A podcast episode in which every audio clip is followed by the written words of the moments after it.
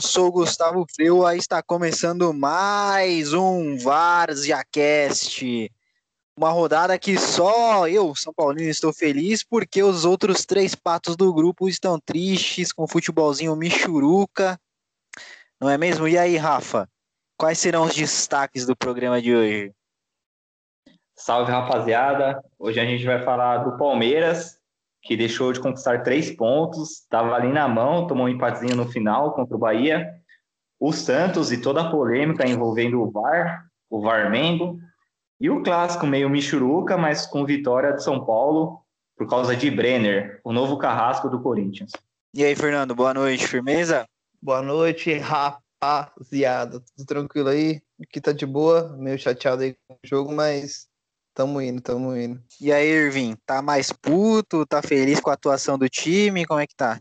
Opa, boa noite aí. É, tô puto, né? Com esse VAR safado aí. Na verdade, na minha visão, não houve roubo, a gente vai falar daqui a pouco. É, mas a demora, né, cara? É, esfriou o jogo, o jogo que tava bom pro Santos. Mas é isso aí, bora lá.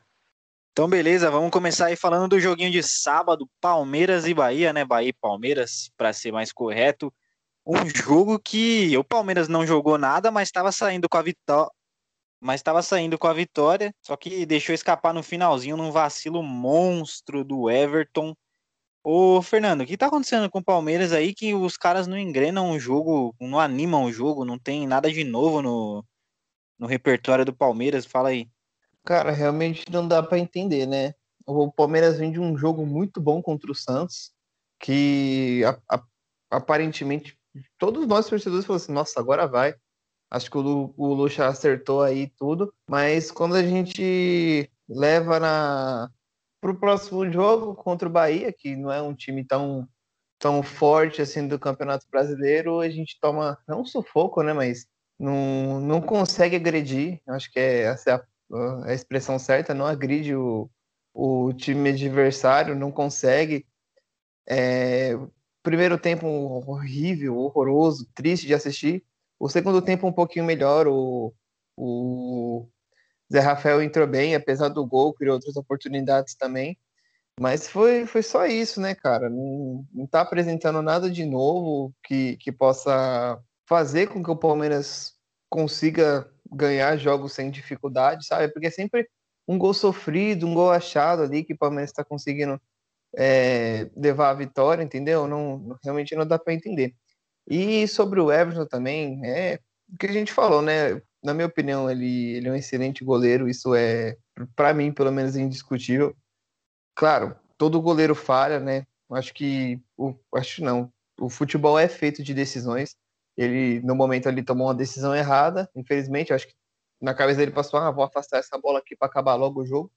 Infelizmente, foi a decisão errada, e o Palmeiras saiu apenas com um pontinho em Churuca nessa rodada. Mas e aí, o Rafael, por que que esse time do Palmeiras jogou, por exemplo, ontem o ontem não, sábado o Lucas Lima jogou, o Zé Rafael jogou, o Scarpa jogou e os caras não não dão ritmo pro ataque.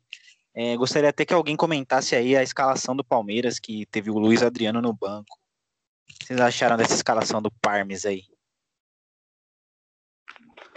Então, Freu, pela escalação, eu acho que o Palmeiras poderia sair com a vitória sim. Se o Palmeiras é um dos elencos mais caros aí do Brasil, tem que rodar o elenco. Ainda mais agora que tá vindo o Libertadores aí. O time tá jogando em sequência, domingo, quarta, alguns jogos na quinta, sábado. Então tem que rodar esse elenco. Quando saiu a escalação, muitos não gostaram que o Luiz Adriano começou no banco, e o William acabou jogando. O William, a gente sabe que ele não está bem, já faz um tempo. O Diogo Barbosa, eu achei que fez uma boa partida, ele começou titular no lugar do Vinha. Eu acho que o Palmeiras tem que rodar o elenco sim. Mas o time não consegue encaixar uma sequência, como o Fernando falou. A gente viu no ano passado, no início do brasileiro, Palmeiras vinha muito bem, ganhando jogos em seguida. Todo mundo achava que poderia sim ser o campeão da edição passada. E não é o que está acontecendo no início dessa. O Luxemburgo faz algumas mudanças e parece que sempre quando faz alguma mudança no começo, o time é outro. Depois da partida contra o Santos, todo mundo achou que o Palmeiras jogou bem, talvez tenha sido a melhor partida do Palmeiras nessa volta aí do futebol, mas contra o Bahia eu acho que foram mais dois pontos que pode, pode fazer falta lá na frente, né? O Palmeiras que já perdeu ponto aí em casa para o Goiás e apesar da, da falha do Everton, né? Ele vem jogando bem, sim, mas esses dois pontos aí pode ser crucial lá na frente. E a gente vai falar de falha bastante, né? Dos goleiros aí que o que o Cássio e o Thiago Volpe também falharam aí.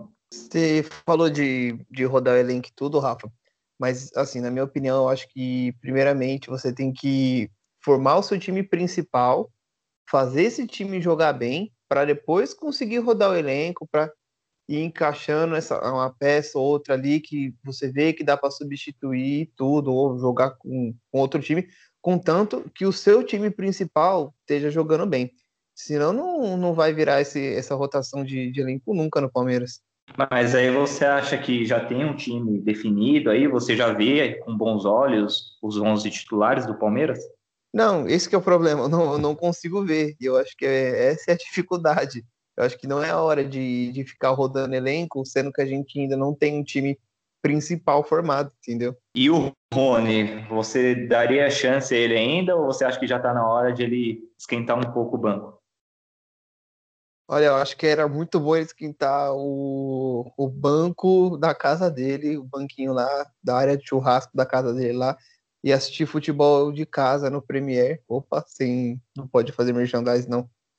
É, lá assistir na casa dele, que eu acho que para ser jogador de futebol falta muito para ele ainda, viu? Ô Irving, deixa eu te falar uma coisa, já trazendo você para discussão também. É, a gente escutou o Fernando aí falando do desempenho do Palmeiras, eu mesmo falei, critiquei, o Rafa também. Só que em verdade é que o Palmeiras, se não me engano, perdeu só dois jogos no ano, né?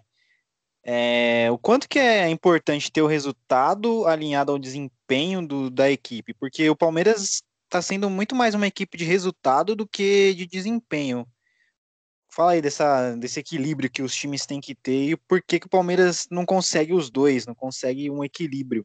É, bom, é exatamente o que você falou. O Palmeiras está em sexto lugar hoje, né? Com nove pontos. E lem vamos lembrar que o Palmeiras tem um jogo a menos. Ou seja, é, vamos contar que o Palmeiras, eu não sei contra quem é o jogo, mas vamos contar que o Palmeiras tenha vencido ou vence esse jogo. Vai para 12 pontos. Hoje, 12 pontos é terceiro lugar do campeonato. O futebol do Palmeiras não tá bom talvez o único jogo bom do Palmeiras no ano, porque eu não lembro antes da pandemia dos jogos, se teve algum jogo que o Palmeiras jogou tão bem assim, é, foi contra o Santos, né? E justamente que o Fernando falou que é, foi ali que deu o start e você falou e você pensou, pô, agora vai, agora o Palmeiras engrena. Para mim é muito claro que é, o Luxemburgo tem que desistir de alguns jogadores. Essa é a verdade. O Rony não dá mais. É, eu sei que tem aquele negócio porque assim é, não é só um time, né? Não é que você junta jogadores e coloca quem você quer. Eu sei que tem um peso pelo valor que foi investido no Rony em tantos jogadores como Lucas Lima e Gustavo Scarpa, que tem até oferta, né, que eu vi, por aí vai. Mas para mim tá bem claro que Rony não dá mais, Lucas Lima não dá mais, ou o Palmeiras busca jogadores na base, ou tem que contratar outro, não tem jeito. É, com esses jogadores não vai, cara, não vai. Eu acho que não houve uma perda tão grande assim, né, do Luiz Adriano, mesmo sendo, obviamente, o melhor jogador do Palmeiras hoje, fazendo muitos gols, né? Eu acho que o mesmo William não estando na fase tão boa dele, ele não é ruim, não é grosso a nível de perder gol feito, né? Então acho que nessa parte não houve um, um declínio tão grande. Bom, é, de resultado e desempenho, eu, eu, na minha visão, eu prefiro o resultado, né? O Palmeiras está em sexto com nove pontos o, é, sei lá, o presidente vai ter o culhão de mandar o Luxemburgo embora com esse resultado? Eu acho que não. Com um jogo a menos? Eu acho que não. Então, se o Palmeiras for ganhando de 1x0, 1x0, 1x0, 1x0, empatando fora de casa, ganhando em casa e, e, e indo assim, o Palmeiras vai subindo. E aí, como que ele vai mandar embora? Então, eu acho que é muito mais importante é, o resultado. Infelizmente, é lembrado quem faz resultado, né? não quem joga bem. O São Paulo, por exemplo, com o Santos, fez o time voar e não ganhou nenhum título. Então aquele time não vai ser lembrado. O São Paulo. O São Paulo tá lá em cima também. Então acho que pro Palmeiras hoje não tá horrível, como tá pro Corinthians, por exemplo. É, mas tem que melhorar, cara. E para melhorar é o que eu disse, ele tem que desistir de bons jogadores. Bons não em qualidade, mas em número mesmo. Como esses laterais também são muito fracos. O Palmeiras tem uma zaga muito boa, mas e, e, por incrível que pareça, esse jogo contra o Bahia foi igual, né? Foi bastante igual para você ver o nível que o Bahia é. Então o Palmeiras deveria ter, ter vencido o jogo. O Everton falhou feio, mas isso acontece, né? Não é porque ele é ruim. E a gente conhece muito bem ele. Então, para mim é isso. Eu acho que o Palmeiras tem que desistir de alguns jogadores. Só complementando o que o Irving falou, eu acho que o resultado nesse campeonato brasileiro em específico é válido muito sim. Por quê? Acho, acho que nos últimos anos, mas nesse ano, o Brasileirão está muito nivelado por baixo. A gente está vendo partidas horrorosas. O único time equilibrado que a gente está vendo no começo mesmo é o Internacional.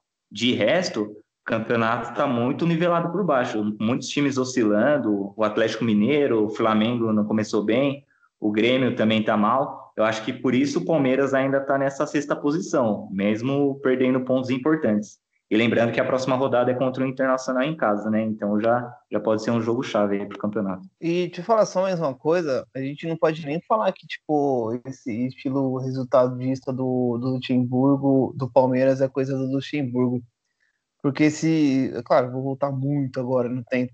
É, se a gente for falar de 93, que o Luxa era, era técnico do Palmeiras, o Palmeiras tinha um time claro que muito bom, mas extremamente ofensivo, que, que jogava bem. Então, ele não, não é um cara resultadista, ele é um Luxemburgo, claro, não só por esse time do, do Palmeiras de 93, mas por, por toda a carreira dele, a gente vê que ele é um, um técnico que vê, que quer ver jogando futebol bonito.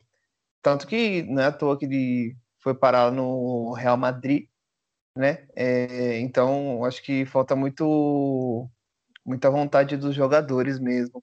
A gente sabe da capacidade do Luxemburgo, então eu acho que falta vergonha na cara mesmo dos jogadores e um pouco de, de pulso firme do, da diretoria da Palmeiras. Eu acho que é isso aí. Só terminando aqui para a gente trocar de tema, também acho que é muito mais culpa dos jogadores que não rendem do que do Luxemburgo, porque eu duvido que o Luxa esteja feliz com o time jogando, jogando não, né, se apresentando dessa forma. É bem o que o Fernando falou, né? No passado, o time, o time dele jogava para frente, é, envolvia o adversário e não fazia isso aí. Eu acho que, não sei, parece que os jogadores do Palmeiras têm uma nhaca ali, né? Talvez muito porque uma coisa que eu acho que foi um defeito na montagem do elenco, né? Porque o Palmeiras trouxe vários jogadores que eram titulares das suas equipes. Por exemplo, o Zé Rafael era titular do Bahia, o Scarpa era titular é, do Fluminense. Foi trazendo esses caras que eram titulares para disputarem posição no Palmeiras. Então é muito complicado. E aí eu acho que o cara pensa, putz, eu era titular e aqui eu tenho que ficar brigando por posição. E aí eu acho que vai acumulando um desgaste com o tempo e os caras acabam não rendendo. Mas é isso, senhores. Já que falamos de um jogo feio e fraco do Palmeiras, vamos mudar para o jogo que salvou ali, pelo menos, o fim de semana esportivo. Não sei vocês, mas eu vi um pedacinho do jogo do Inter. Infelizmente, vi um pedaço grande de Palmeiras e Bahia e vi também o clássico. Três jogos bem ruins e o que salvou foi Santos e Flamengo, né? Duas equipes que ano passado foram campeão e vice do campeonato, mas esse ano não tinham começado tão bem. Ontem fizeram um grande futebol, um jogo muito bom de assistir.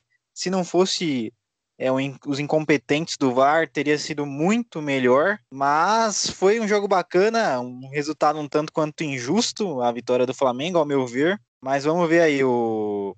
O Irving, como é que você viu esse jogo aí? Te surpreendeu a atuação do Santos, especialmente no primeiro tempo? É, surpreendeu e não ao mesmo tempo, porque o Cuca teve uma semana de trabalho. É, eu já imaginava que a gente já conhece ele, eu imaginava que o time ia ter uma melhora.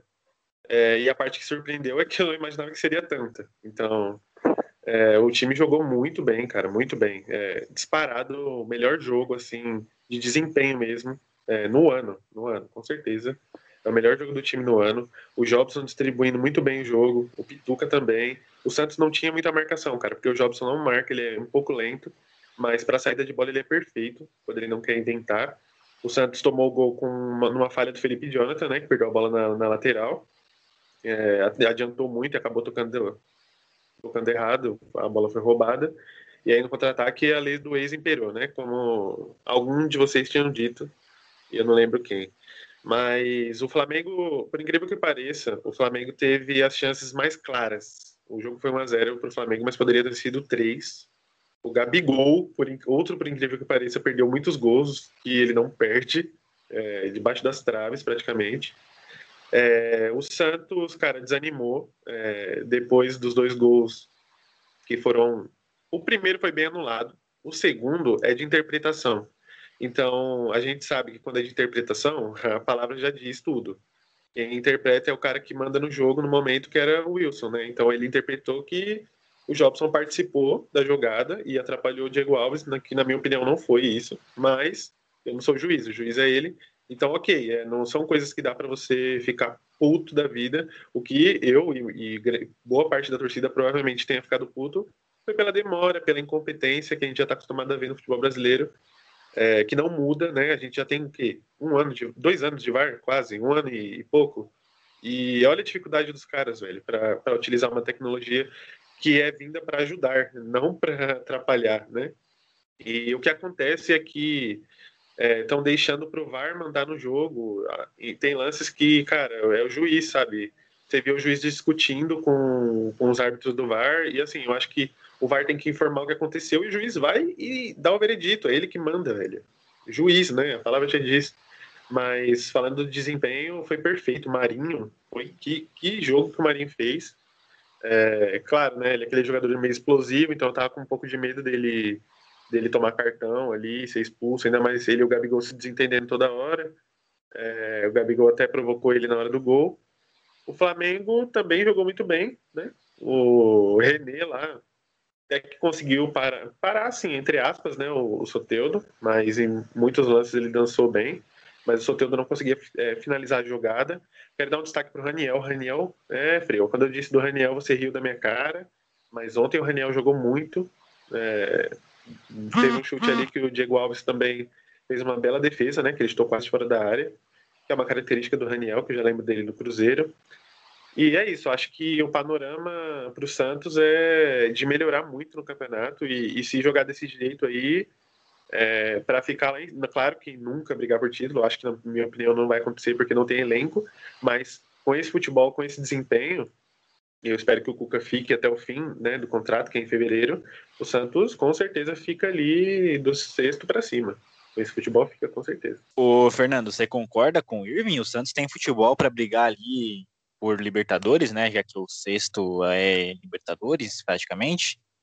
O que você achou do jogo de ontem também? Aproveita e já explana aí. Ah, vou começar falando do jogo então. Eu assisti. Eu não, não consegui assistir todo, assisti um pedaço, mas pelo que eu vi, foi um jogo muito bom. Eu queria dar um destaque pro Soteudo, que como eu queria esse moleque no meu time, tá merda, vi.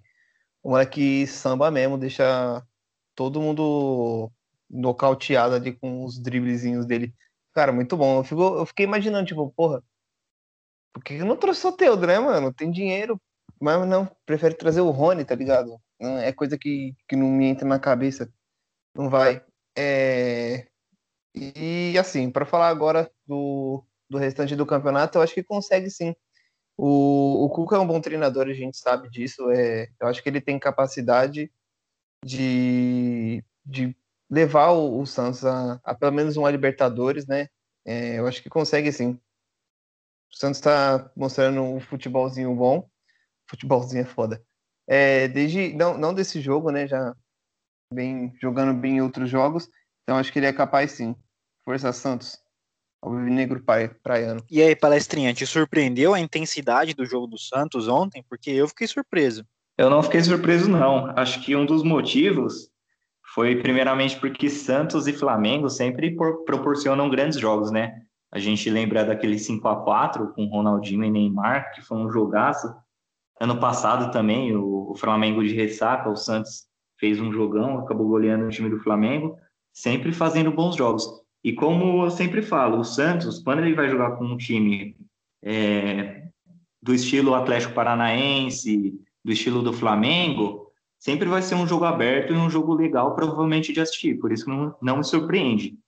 É, o Irving falou aí da lei do ex, é, é difícil não ter lei do ex nesse jogo, né? Com Thiago Maia, Bruno Henrique, Gabigol, é, Pará, né? Quem sabe. E os goleiros também foram muito bem. Quero destacar o Diego Alves e o João Paulo dos Santos, que até agora vem se mostrando goleiro muito bom. Ele tem uma saída muito boa. O, o Gabigol quase fez um gol ali, ele saiu muito bem, acabou evitando.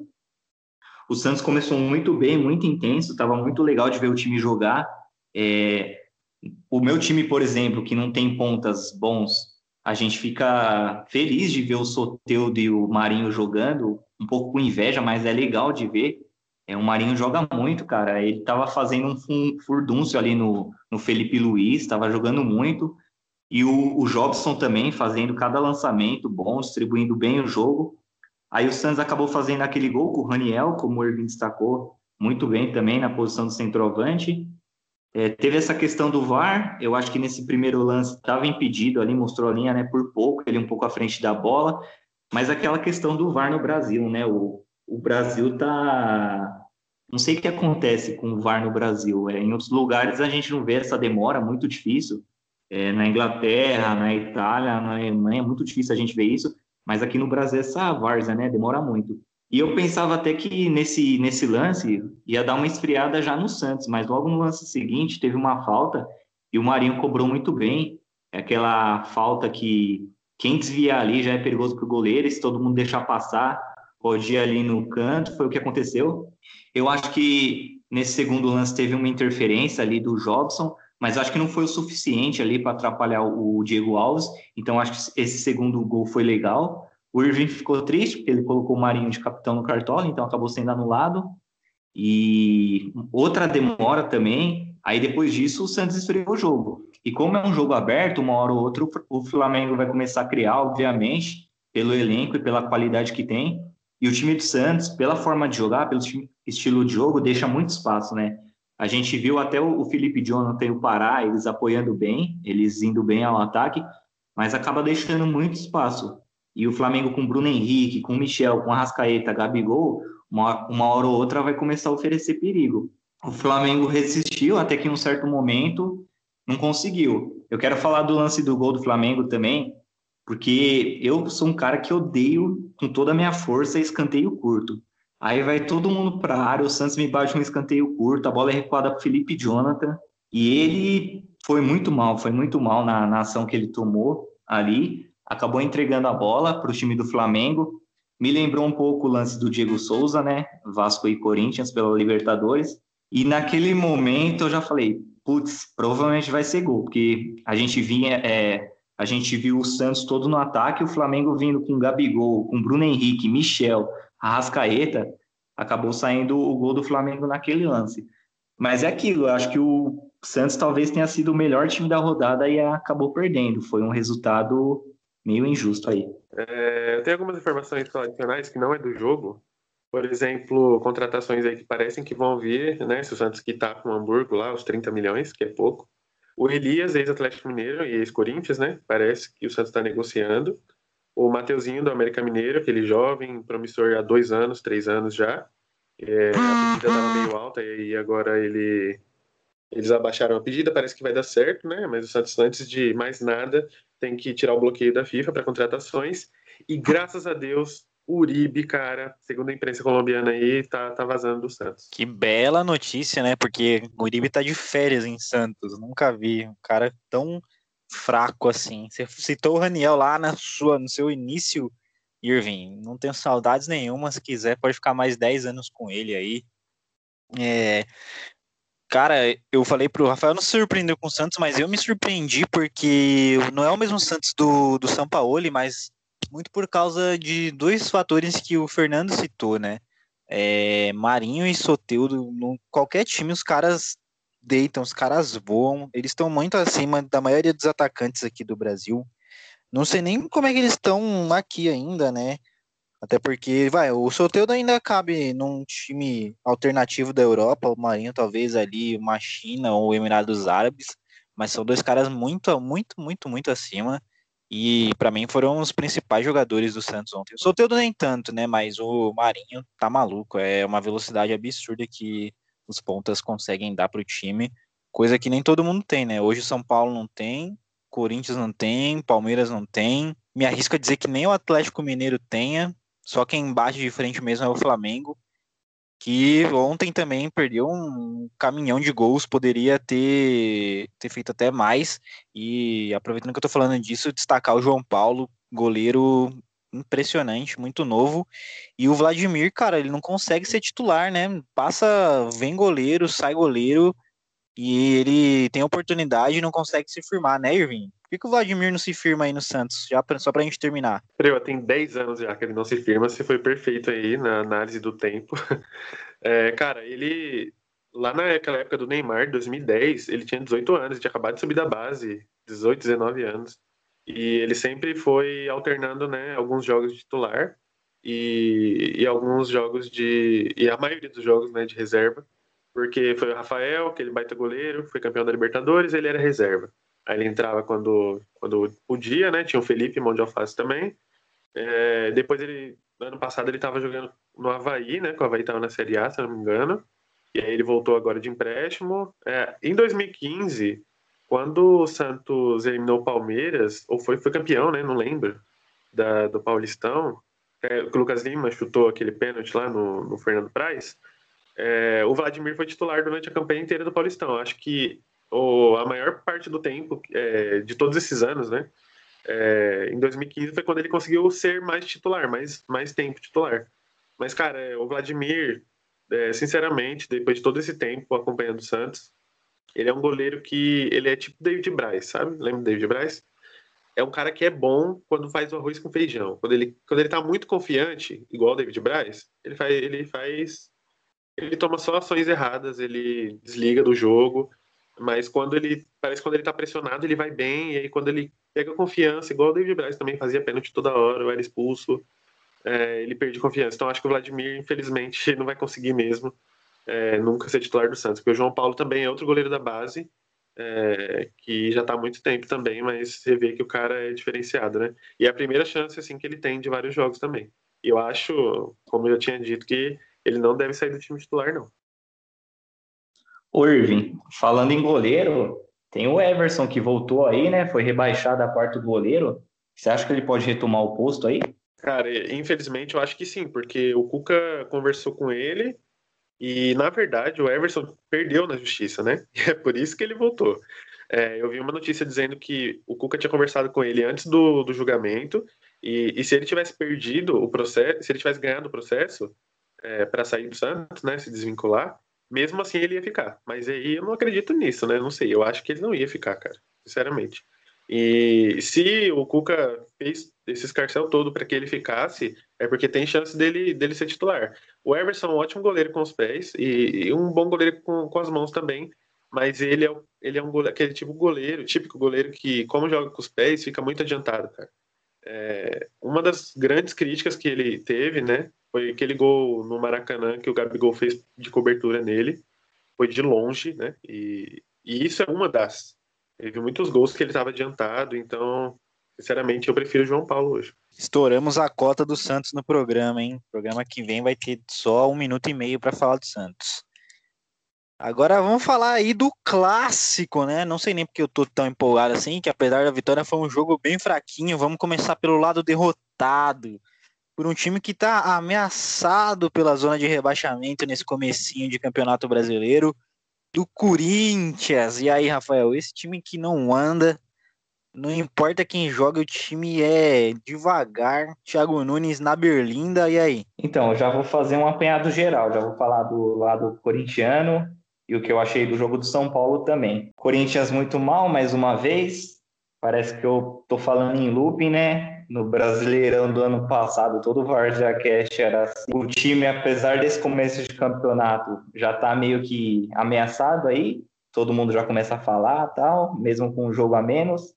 Corinthians não tem elenco, isso não é novidade. E a zaga que vinha bem nessa volta da pandemia voltou a dar problema. Por quê? O lado esquerdo, o seu Carlos Augusto vinha jogando muito bem defensivamente. Ele fazia o básico ali, segurava, segurava a bronca. Aí ele foi vendido por um alto valor, eu achei, para o Monza. E o Sid Clay, famoso Sid Bacon, meu, não sei o que ele está fazendo no Corinthians como titular. Está fora de forma, um pouco acima do peso, não, não volta para marcar, toma bola nas costas toda hora. E o resultado é esse. Nos últimos jogos, o Corinthians tem tomado gols nas costas do Sid Clay, ou se não, ali entre Avelar e Sid Clay. O Avelar também está muito mal. Ele que tinha começado bem ali na, na função de zagueiro. E é isso, o São Paulo começou o clássico melhor, apesar de não ser aquele São Paulo, aquela intensidade toda, começou o jogo bem. E o Hernanes, que o Freua estava querendo a cabeça dele aí no São Paulo, fez um jogo ótimo, carregou o piano ali, levou o São Paulo para frente. E na, eu estava assistindo um jogo com um primo meu, São Paulino, e o Corinthians vinha fazendo muitas faltas bobas ali, perto da área, né? Até depois do gol, continuou fazendo. E quando saiu essa falta, meu primo falou: Nossa, saudade de futebol, futebol brasileiro, né? Quando, quando tinha Rogério Ceni para cobrar falta tal. Eu falei: Ó, o Hernandes cobra falta bem. Se ele arriscar aí, não sei. E eu acho que falta isso, falta os jogadores às vezes arriscar mais, sabe? O Hernandes tentou uma coisa ali, um chute ali, fez uma curva, o Cássio acabou falhando. Eu, eu acho que não, não é um frango, né? É uma falha, essa diferença. Ele tentou adivinhar um canto, o canto ali, e quando a bola fez uma curva, ele não conseguiu voltar. Um goleiro, goleiro porte dele não, não pode tomar gol assim acabou falhando e o Hernandes continuou o jogo muito bem. Ele até jogou mais do que eu pensava. Ele segurou até o finalzinho ali do, do segundo tempo. O Hernandes foi o destaque da partida. O Corinthians achou uma bola depois com um Cantígio que é, parecia não ter voltado da pandemia, né? E na principal qualidade dele, que é o lançamento. Fez um lançamento para o Ramiro, que foi oportunista e fez o gol nas costas do Liseiro. O Liseiro eu não, eu não sabia que ele jogava como lateral na base de São Paulo. Quando saiu a escalação até achei estranho, mas ele, ele foi bem assim na função de lateral. Só no, no lance do gol que ele vacilou mesmo. Aí o Corinthians empatou, aí o jogo, segundo tempo, voltou muito, muito feio o jogo. Parecia que os dois times estavam naquela, ó, vamos segurar o um empate, aí se sair uma bola ou outra aí, a gente faz o gol. E o Brenner acabou entrando, foi oportunista no lance do gol. Uma falha ali entre Avelar e Sid Clay, ele acabou fazendo o gol de cabeça, fez o cabeceio no cantinho, sem chance para o Cássio dessa vez. E o São Paulo acabou vencendo um jogo importante, porque o Diniz, de, de a treinador, aí a torcida querendo a cabeça, já, ganha, é, já é a, a, terceira vitória seguida, né? Se eu não me engano, e o São Paulo está em segundo lugar já do campeonato. É, eu sou um dos que não acredita, né, que o São Paulo vai pegar um G4 ali, mas se continuar assim, ganhar desses jogos chaves aí, quem sabe? E o Corinthians, o Thiago Nunes está pressionado, estão começando a falar de nomes do, dos treinadores, e a melhor notícia dessa semana mesmo vai ser os name rights anunciado amanhã, que é aniversário do time, dia 1 de setembro. E é isso. Vamos ver, né? Aí para frente, se com esses name rights o Corinthians começa a investir num time melhor. Pois é, agora eu vou falar, vou falar aqui do clássico. Cara, vamos começar do começo, assim. É, primeiro, tem que falar da coragem do Fernando Diniz em ser um cara convicto. É, a, ele tirou, simplesmente tirou do time a melhor zaga do Campeonato Brasileiro do ano passado, os dois zagueiros ao mesmo tempo, Bruno Alves e Arboleda. Improvisou um cara que vinha treinando bem com ele, que é o Léo, é, entre os zagueiros e colocou um moleque da base para jogar um clássico e lógico, o Diego já tava com um pouco de ritmo, mas assim, uma zaga, começando pela zaga que você não esperava ver e pouquíssimos técnicos, pouquíssimos mesmo, teriam feito uma mudança tão drástica assim. É, o Lisieiro na lateral, né, o Rafa não sabia, mas sim, ele tinha sido lateral esquerdo na base, inclusive no, no jogo contra o Flamengo, na final da Copinha de 2018. Ele jogou muita bola na lateral esquerda, foi só quando ele se tornou profissional que ele foi promovido a segundo volante. O Rafa disse que ele jogou bem, eu discordo. Na minha opinião, jogou mal, foi um dos piores em campo. Só não foi pior do que o Gabriel Sara, que eu acho que ele só acertou um chute no gol e de resto ele errou tudo. Ele passou errado, correu errado, respirou errado, piscou errado. Realmente muito fraco. Paulinho Boia. Paulinho Boia também foi mal. É, na verdade, cara, quem foi bem ali foi o Hernanes e só. No jogo inteiro, eu acho, de, dos dois times. E falando do jogo, São Paulo começou pressionando a saída de bola do Corinthians, que eu acho que é uma coisa que tem que ser feita a todo jogo, qualquer time. E ali tá, funcionou, funcionou até porque o Corinthians não conseguiu encontrar um meio de, de sair jogando. O Cantilho parecia que seria esse cara, depois o Ederson, mas a verdade é que nem o Thiago Nunes sabe como ele vai fazer para implantar as ideias no Atlético. Depois eu quero que o Fernando ou o Irving falem sobre isso. como o Fernando o Thiago Nunes vai implantar as, as ideias do Atlético Paranaense no Corinthians, porque até agora ele não conseguiu. Voltando, São Paulo pressionando, não levava mais perigo, mas controlava o jogo, né, contra o Corinthians. E o São Paulo, ontem o Daniel Alves fez muita falta, porque por mais que eu acho que o Hernanes tenha ido bem, o Hernanes não tem, eu agradeço, fez um golaço de falta e tal, mas não tem dinâmica, entendeu? Tem que ser rápido. O jogo, eu imagino um jogo rápido assim do São Paulo, até porque o São Paulo joga com pontas e os pontas precisam ser acionados para poder fazer a jogada de profundidade, de, de velocidade. E se você não tem um meio-campo ali para distribuir, fica difícil. E depois ali que o São Paulo fez o conseguiu fazer o gol de falta na falha do Cássio, no belo chute do Hernanes, o São Paulo simplesmente é, tirou o pé do acelerador, que já tava, tipo, não é que tava voando, né? Tava ali uns 30 por hora. Aí tirou o pé, foi para 15. E o Corinthians, que não tinha feito nada de perigoso, absolutamente nada, achou ali na falha do Lisieiro e depois do Volpe um gol com o Ramiro. E ali o primeiro tempo também acabou ali. Depois o Corinthians empatou, os dois times não, ah, tipo, consegui meu gol, também consegui meu gol, vamos, vamos arrastar o jogo até, até o final. Aí no segundo tempo, o São Paulo até tentou algumas coisas, né? Eu, eu admito que o Thiago Nunes também tentou é, mudar a equipe dele, mas as chances, os chutes que tiveram foram perfeitamente defensáveis. Acho que só teve uma bola mais difícil ali de uma cabeçada do Pablo que o Cássio foi buscar já quase no final do segundo tempo. E aí o São Paulo achou achou o gol no finalzinho com a estrela do Brenner, né? Que tem sete gols como profissional e três dele contra o Corinthians. Só que assim, cara, é muito legal, é, pra história do cara é ótimo, só que não vai jogar contra o Corinthians todas as rodadas, né? Tem que render contra outras equipes, e a verdade é que no São Paulo, como profissional, ele não rendeu, e nem no Fluminense, quando ele foi, quando ele foi emprestado, ele rendeu. Então, é legal e tal, mas tem que começar a render é, contra outras equipes. E o Rafa estava falando aqui, né? O lance do Ju. Eu vou passar a bola pro, pro Fernando e pro Irving, mas depois o Rafa complementa. Eu, Gustavo Freua, não teria expulsado o Ju. Acho que um lance totalmente de jogo. Foi um soquinho besta que ele deu no Diego. Porém, a gente já viu o VAR atuando em, em nessas ocasiões, sempre procurando é, pelo em ovo. Só pegar nessa rodada mesmo, o jogador do Botafogo que foi expulso é, no lance. No, foi, foi expulso, não, sofreu, fez falta no, no gol do segundo gol do Botafogo. O VAR foi lá, encontrou essa falta e não viu um lance do Jô no Diego, um lance de ataque do Corinthians, que tá todo mundo teoricamente voltado a atenção para essa jogada e não viu o Diego dando um soco. É muito complicado e precisava entender, né? A mesma coisa que a gente falou, não lembro se foi o Fernando que falou no jogo do Santos, que o VAR, a arbitragem brasileira tá acabando com o VAR, e é verdade os caras não perceberem uma coisa tão óbvia dessa, né? Tipo, você pegar o lance, é claramente que o, que o Jô dá um soco. Mas enfim, eu acho que só para finalizar a minha parte, uma coisa muito importante que vai acontecer no São Paulo. Diego e Léo são a zaga do São Paulo, ok.